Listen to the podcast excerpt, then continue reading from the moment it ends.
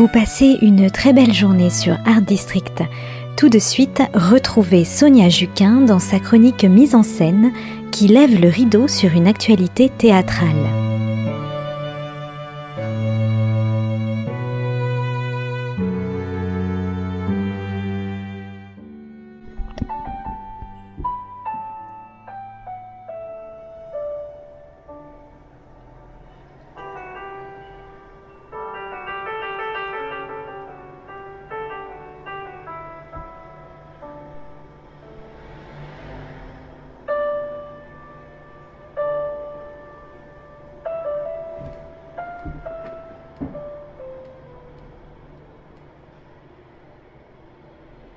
Vous êtes arrivé à pied par la route. Aucun car ne vient plus jusqu'à la dune. Les taxis demandent qu'on leur paye l'aller-retour d'avance depuis la gare. Vous avez fait le trajet de 5 km seul avec votre bagage à main dans la nuit claire. La route est droite, bordée de taillis à l'abandon. Vos jambes étaient fatiguées. Vous vous êtes posé et quelqu'un est monté me prévenir que vous étiez au salon. J'ai laissé mon stylo, je suis descendu et je les ai vus dépasser de l'accoudoir du canapé. Longue, fine, musclée par la marche. Vos pieds aussi, avec leurs orteils nacrés aux ongles courts, dix petites perles rondes tendues en éventail vers le plafond pour goûter le repos. Je me suis approché, j'ai vu votre visage. Et j'ai su au premier instant. J'ai dit... Alors comme ça, c'est vous? C'est Bérénice?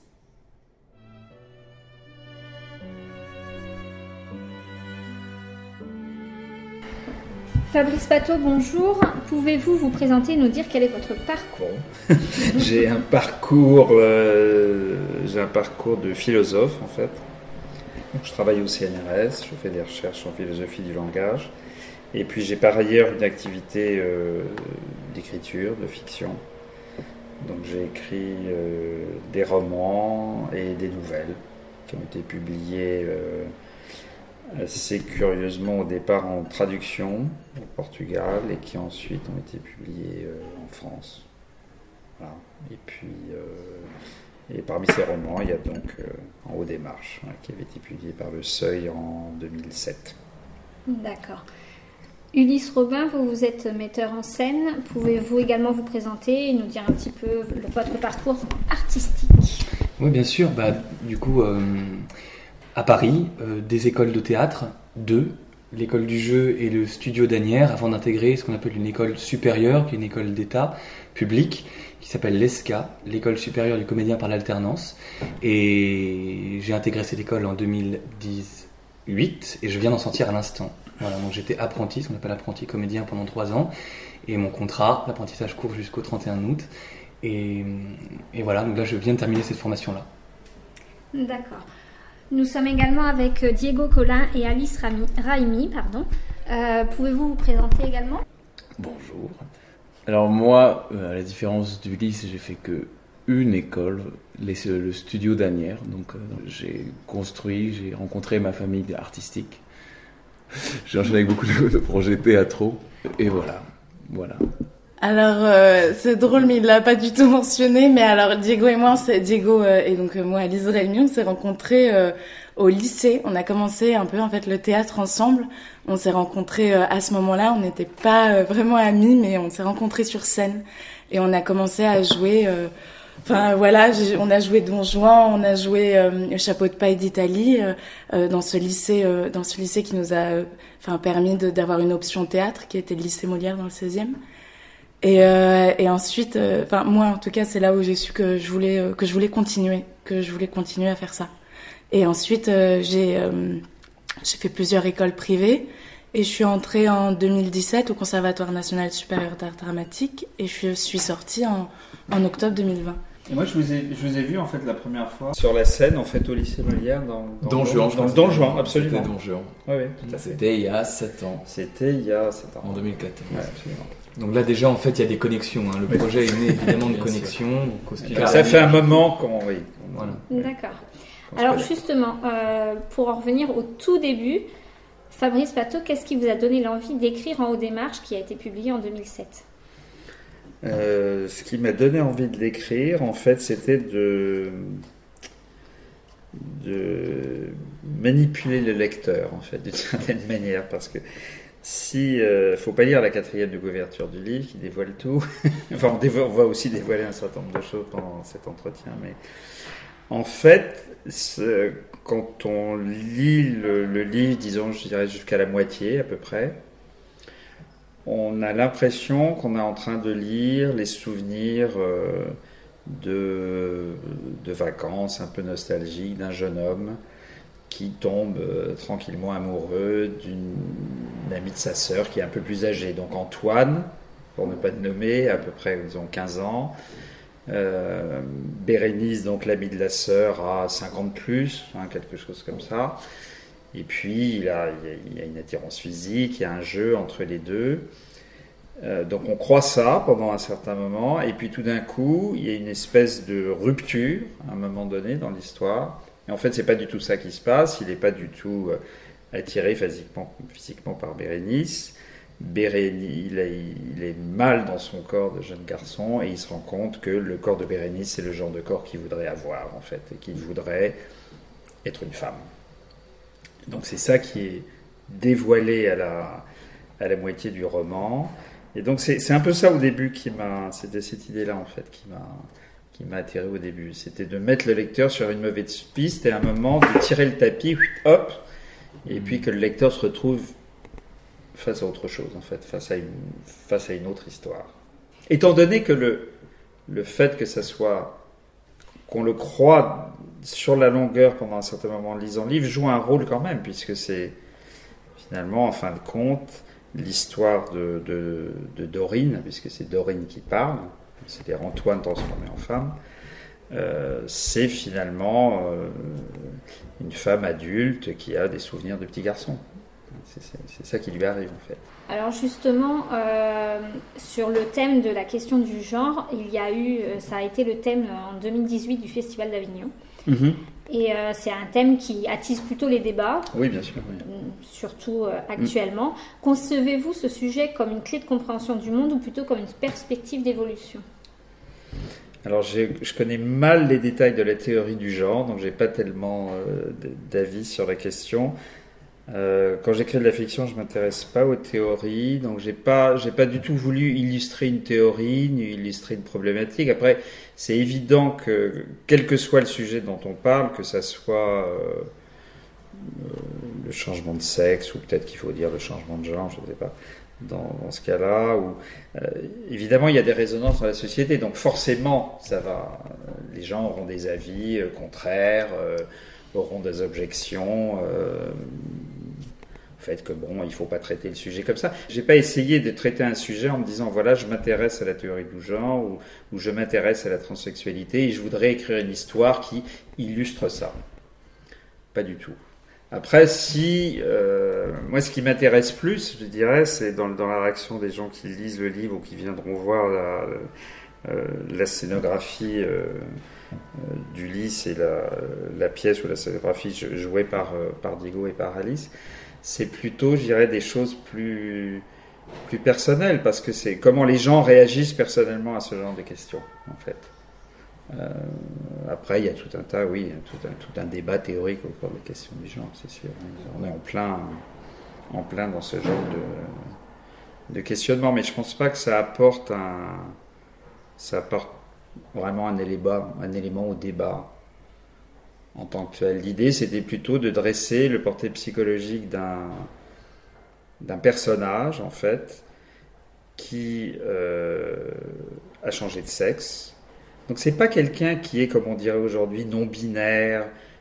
Pas du tout. S'il est complètement binaire, Antoine. C'est un garçon. Il est mal dans son corps. Il, euh, il est malmené par un garçon euh, de son âge au lycée qui l'utilise un peu comme ça, comme objet sexuel, etc. Et puis tout d'un coup, il rencontre cette femme un peu plus âgée.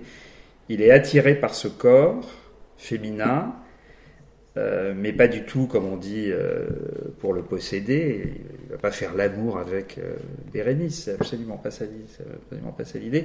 Et donc il y a une, il y a tout un jeu entre les deux. Il y a Bérénice, évidemment, comprend comprend pas ce qui se passe, elle s'attend à quelque chose qui viendra jamais, parce que de toute façon, c'est pas ça qu'il cherche. Donc Bérénice joue un rôle de de révélateur. Donc en fait, je dirais, si on, si on veut si on veut remettre le débat en, termes de genre et de binaire, c'est extrêmement binaire. C'est un homme qui veut devenir une femme et qui projette sur les femmes une certaine idée euh, qu'on peut juger euh, rétrograde ou une image d'épinal de la femme, oui, évidemment.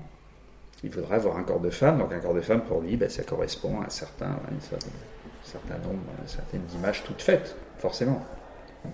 Et alors, comment fait-on pour retravailler un roman afin d'en faire une représentation théâtrale? Est-ce qu'on peut parler de recréation?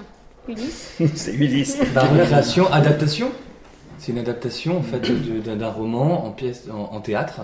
Euh, là, c'est particulier pour nous parce qu'on travaille avec l'auteur directement euh, et les deux acteurs. Donc, c'est comme on disait tout à l'heure, une pièce qui a tout au long des répétitions évolué et qu'on modifie euh, toujours, peut-être même encore. Là, les dernières répétitions qu'on a faites, le texte continue d'évoluer. Donc, là, la, la, difficulté, et en même temps, qui n'était pas tellement une difficulté, c'était il y a un roman qui est évidemment très dense, beaucoup plus euh, fourni que euh, la restitution théâtrale, ce qui, va, ce qui va être ensuite sur le plateau. Euh, il y a plus de personnages, là on s'est concentré sur un personnage, et puis après il y aura des voix qui vont faire exister les autres personnages, mais sur le plateau il y aura que Antoine et Dorine. et du coup, on, a quand même décidé de s'axer précisément sur un fil, une trame du roman. Donc voilà, on a, on a déjà, comme un entonnoir, on s'est déjà un petit peu euh, réaxé. Euh, oui, parce qu'en fait, le, roman, c'est un monologue. Le roman, c'est Dorine, qui est une femme d'une quarantaine d'années, qui se remémore cette période de son enfance quand elle était Antoine et qu'elle a, eu cette, voilà, elle a pris cette décision.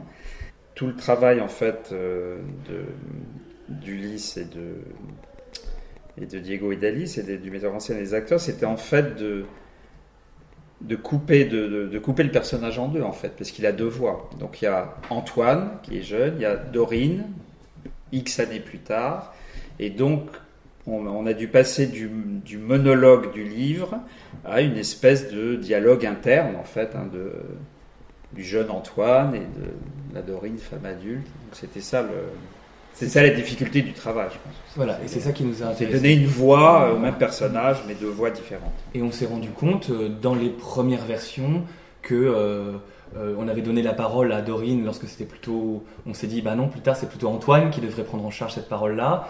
Et c'est cet équilibre-là qu'on a trouvé tout au, tout au long des, des, répétitions. Et là, on arrive voilà, à un objet fini, avec, cohérent, avec voilà une, évolution personnelle pour Antoine et Dorine qui se répondent et euh, voilà et tout se passe dans un même endroit qui est la maison euh, familiale euh, où il y a eu le drame voilà et, donc c'est ça se passe au même endroit mais à deux temporalités différentes qui vont une être prise en charge par Alice qui, qui, prend la parole d'Antoine et une et la parole de Dorine qui est prise en charge par Diego. Donc le 28 juillet prochain à 20h30, vous présenterez euh, ce travail collectif d'écriture et puis aussi de, de réadaptation. Vous allez le présenter au Festival du Château de Guérinet. Qu'est-ce que ce festival Depuis quand existe-t-il Et comment avez-vous euh, eu l'opportunité justement de présenter le travail que vous êtes en train de faire? Alors euh, c'est drôle parce que du coup ce festival a été donc c'est la deuxième édition du festival qui n'existe que depuis l'été dernier. Et il est dirigé, organisé par un ami à nous. On se connaît de la section lycée déjà au lycée Mélière. Et ensuite, il a intégré l'école du studio d'Anières dans laquelle on est passé tous les trois. Donc on était en cours avec Ulysse ensemble. Et on se retrouve donc plusieurs années plus tard euh, à l'occasion de ce festival du coup qu'il organise. Et l'été dernier, pour la première édition, c'est un, festival qui est très tourné euh, vers la musique surtout. Il y a beaucoup, beaucoup de musique. La musique a une part très importante.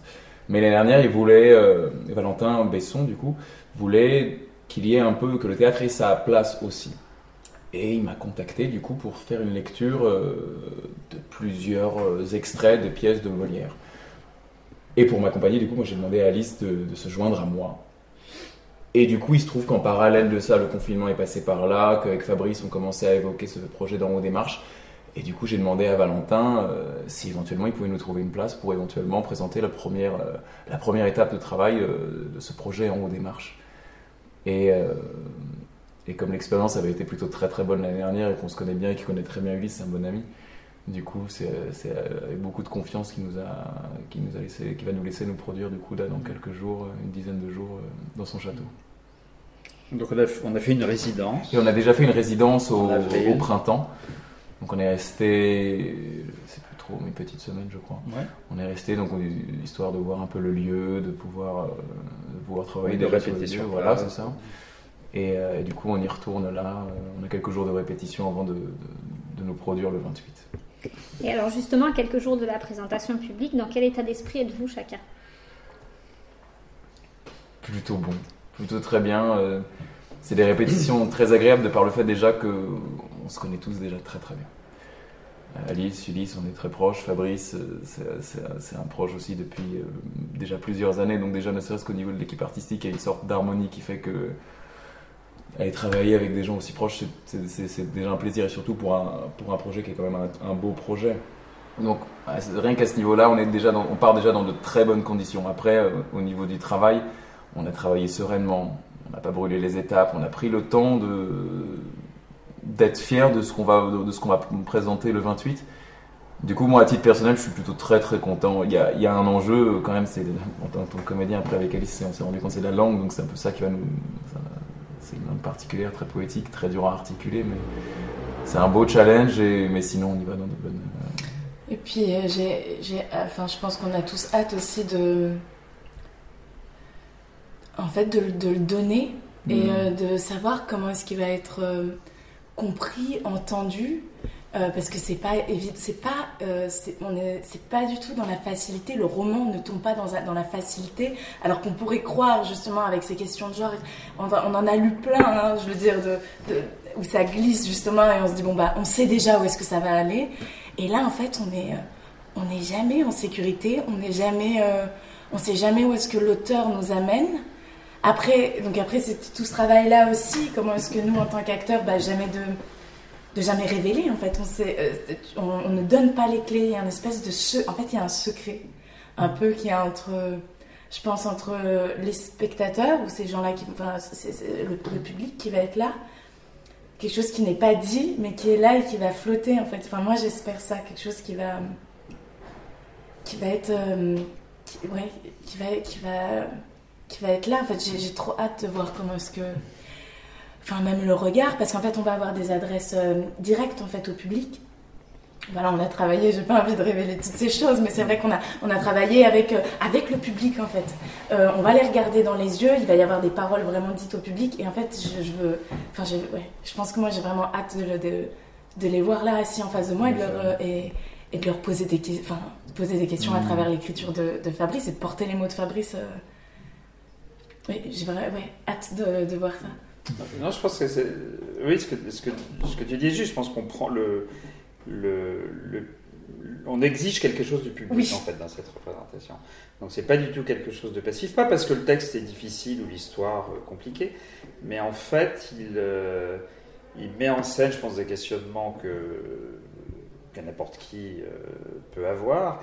Et en fait, là, une un, des intérêts du travail qu'on a fait ensemble, c'est évidemment, bon, moi quand je l'écris, bon, ben, je l'écris dans mon coin, euh, je l'écris, je me relis à haute voix, toujours, donc euh, évidemment ça c'est la voix intérieure de, l'auteur, c'est assez monocorde, tout est dit sur le même ton, donc effectivement quand le texte retravaillé et dit par, par Diego, c'est vraiment moi je découvre des choses, c'est-à-dire d'abord il y a des phrases qui passent pas, elles passent quand on les dit euh, tout seul assis dans son canapé, puis quand mm. elles sont dites, on dit c'est affreux, c'est absolument, absolument impossible, c'est trop long, faut les couper, ou il y a un mot qui est, qui est compliqué à prononcer, qui rend pas. Donc en fait, le, la mise en voix et, l'incarnation du texte par la voix de l'acteur, je pense que c'est quelque chose que je connaissais pas, qui est très particulier. Je trouvais que c'était un travail tout à fait, tout à fait intéressant parce que tout d'un coup, le, un acteur, je veux dire, c'est, c'est en chair et en os, c'est sur scène, ça bouge. Euh,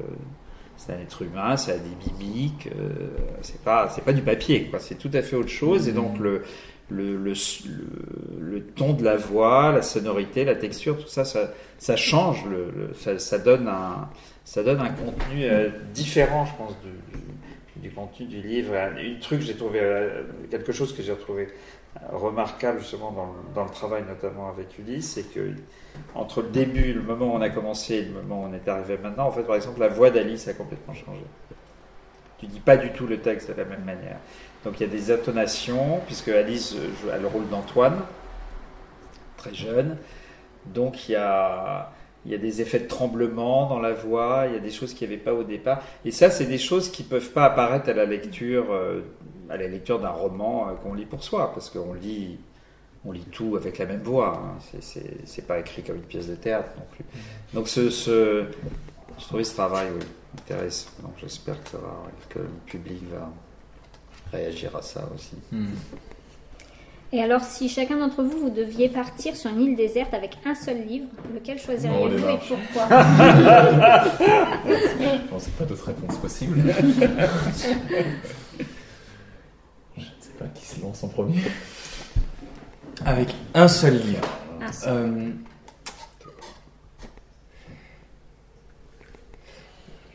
je pense que ce serait du théâtre. Hein. Et ce serait euh, sans doute euh, une pièce de, de Racine ou de Corneille. allez, comme ça, je dirais le Cid. Ouais, je dirais le Cid ah. des Alexandrins. Euh, des personnages, des rôles différents. si je suis tout seul, c'est bien d'avoir différentes voix que je pourrais euh, prendre en, charge. Euh, donc c'est magnifiquement bien écrit. le Cid, je dirais. Je réfléchis encore. Hein. Ça dépend du temps qu'on a sur l'île déserte. si, on si, on est coincé pendant très longtemps. Non, moi je prendrais Proust, je pense, parce que, parce que c'est long, donc je suis prudent. je me dis si je suis vraiment coincé sur des attentes. Non, non, pas, je prendrais Proust, parce que un faible. oui. Je sais pas. Il y, en a tu l'as dit en haut des marches, tu Oui, en haut des marches, bien évidemment, mais. Moi, il y a peut-être un livre que je prendrais, mais c'est plus pour ce qu'il représente pour moi c'est euh, ça, ça m'avait marqué parce que quand j'étais en primaire, donc j'ai fait euh, j'ai fait une primaire dans une école espagnole et un, le, je sais que l'un des tout premiers livres qu'on a lu, du coup en version espagnole, c'est le Don Quichotte. Ah oui. ouais, mais je, du coup je l'ai lu en espagnol, je le connais qu'en espagnol et je sais qu'on le lisait tous les ans. Donc on se passait le livre et chacun en lisait un extrait, on se passait à gauche. Et, euh, je sais, c'est mes premières, c'est une première, c'est un de mes premiers contacts, une de mes premières expériences avec la lecture. Peut-être le Don Quichotte en version espagnole, du coup. Euh, ouais, pour ce qu'il a représenté pour moi. Ouais, ouais j'aime bien. Nostalgique. Pas de pression, Alice.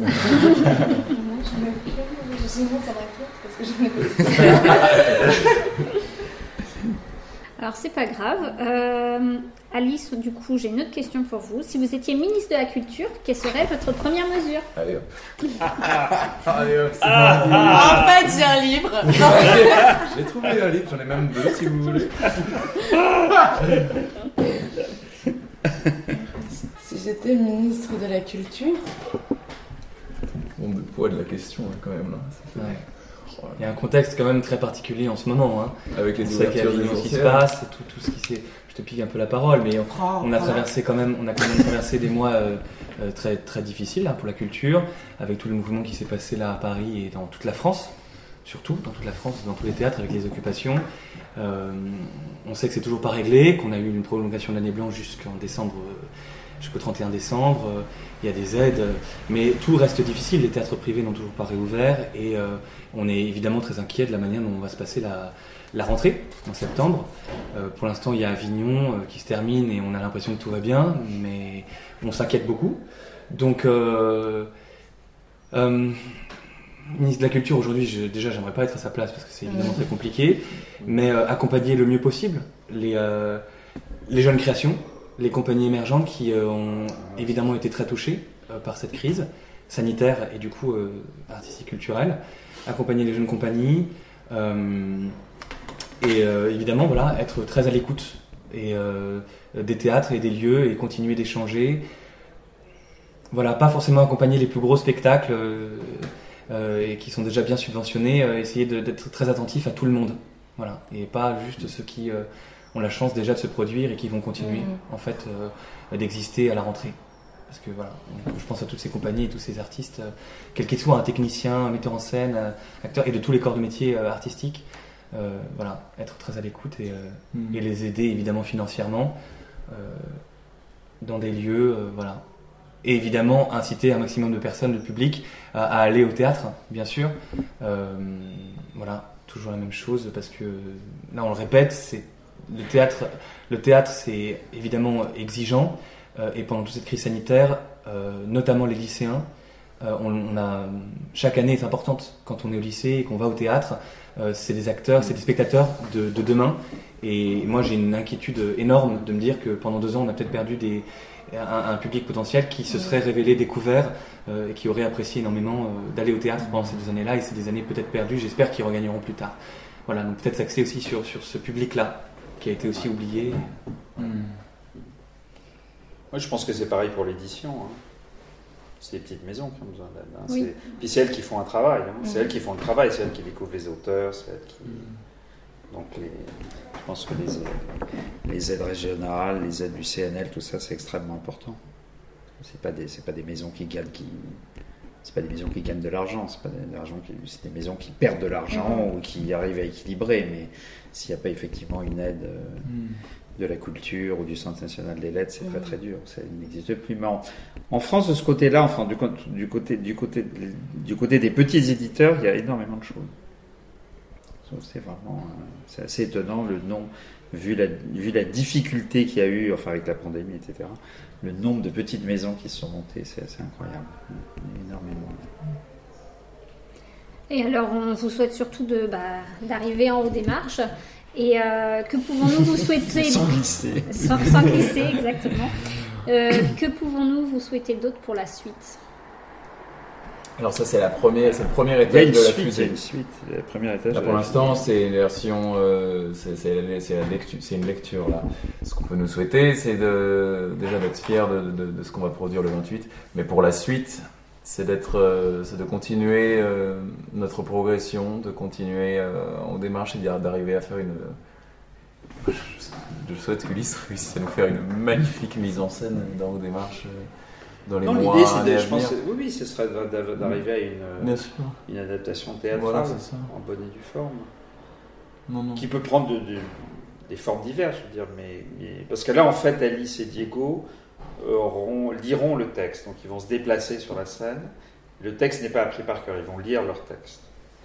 Euh, donc l'idée, ça serait effectivement d'arriver, c'est d'arriver à à une pièce de théâtre. Mm. Tout à fait. Quelque chose de théâtral, éventuellement un scénario de film. Donc c'est... Je pense qu'il y a pas mal de, de potentialités en fait. On peut le. C'est pas. Là, c'est un spectacle qui va durer une heure. Euh, une heure et quart. Un peu plus d'une heure et quart. Donc, dans une adaptation théâtrale, euh, c'est plus long évidemment parce qu'il y a plus des, des éléments qu'on a mis de côté. Euh, mais c'est ça l'idée, oui, c'est d'arriver de continuer à développer le projet. On, dirait que c'est un peu facile de dire on aimerait que la pièce euh, euh, existe euh, réellement en tant que mm. pièce de théâtre. on dit comme ça, ça paraît facile, mais c'est vrai que c'est un chemin très périlleux, long et, difficile. Voilà, donc en, réalité, donc, ce que vous pouvez nous souhaiter de mieux, c'est que ça existe, parce que mm. c'est un, texte qui nous a beaucoup mm. plu à tous et qu'on aimerait vraiment partager avec, avec un maximum de personnes. Eh ben, c'est tout ce qu'on vous souhaite. Merci. Merci, beaucoup. Merci. C'était la chronique mise en scène de Sonia Juquin sur Art District. Excellente journée sur Art District. À notre écoute, à l'écoute de la suite de nos programmes.